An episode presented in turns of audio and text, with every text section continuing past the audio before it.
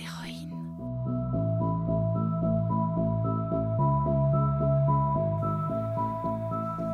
Elles font notre histoire. C'est la nouvelle chronique du podcast qui célèbre les femmes qui ont marqué notre semaine en 5 minutes top chrono. Parce que l'histoire a souvent effacé les femmes alors qu'elles ont agi, régné, écrit des chefs-d'œuvre, milité pour le droit des femmes, combattu, créé, sauvé des vies, donné la vie, mené des armées, allé dans l'espace, réalisé des découvertes scientifiques, gagné des prix Nobel. J'ai décidé de mettre en lumière ces femmes extraordinaires qui repoussent les frontières et écrivent leur propre histoire.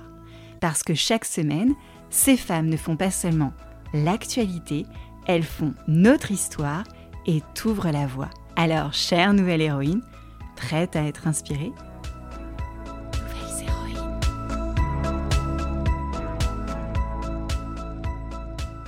Cette semaine, elle s'appelle Billy, Justine et Mar. Billy, c'est Billie Eilish, pirate, Bird, O'Connell, une chanteuse américaine née le 18 décembre 2001. Les parents de Billy, Maggie Bird et Patrick O'Connell, lui ont donné le prénom de son grand-père, Bill, décédé quelques jours avant sa naissance.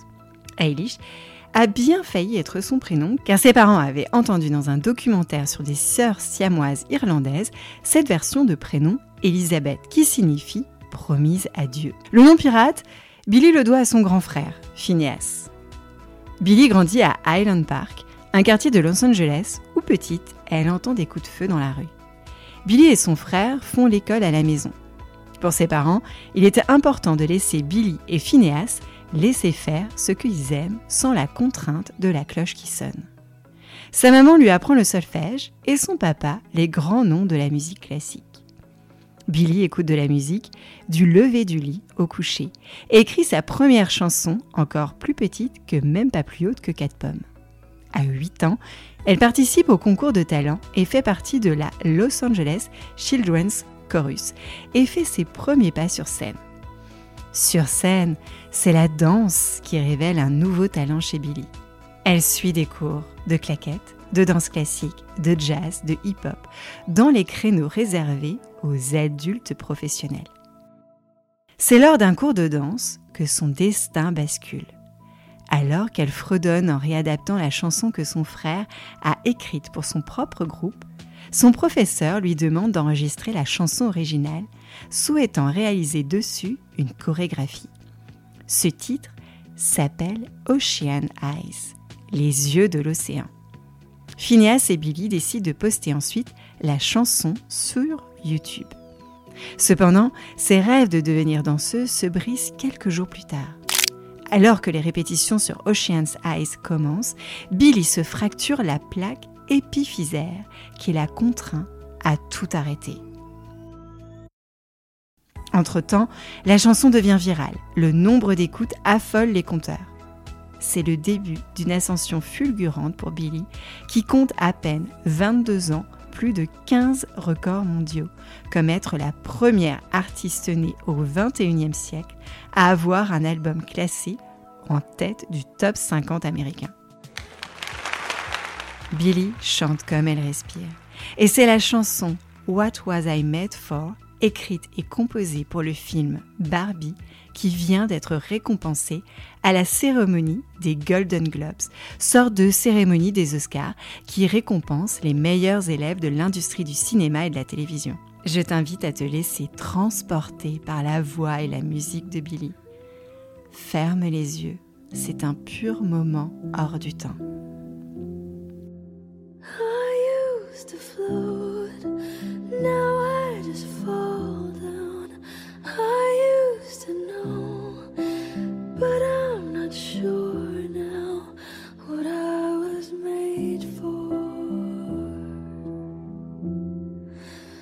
On ne quitte pas la cérémonie des Golden Globes car une réalisatrice française, Justine Triette, vient de recevoir non pas un, mais deux Golden Globes pour son film pour adultes Anatomie d'une chute. Justine avait déjà obtenu la Palme d'Or, sorte de 20 sur 20, au Festival de cinéma à Cannes, dont le prochain sera présidé par une autre femme, Greta Gerwig, la réalisatrice du film Barbie. Justine a commencé à écrire son film avec son compagnon pendant le confinement. Après avoir relu le texte, ils se sont fait la remarque. Bon, c'est un peu trop sombre, c'est trop long et il n'y a pas assez de musique. Personne n'ira voir ce film. Le film a été récompensé dans la catégorie meilleur film en langue étrangère et meilleur scénario. Et il se dit dans les coulisses de l'événement que le film de Justine a été un des films préférés de Barack Obama, l'ancien président des États-Unis d'Amérique.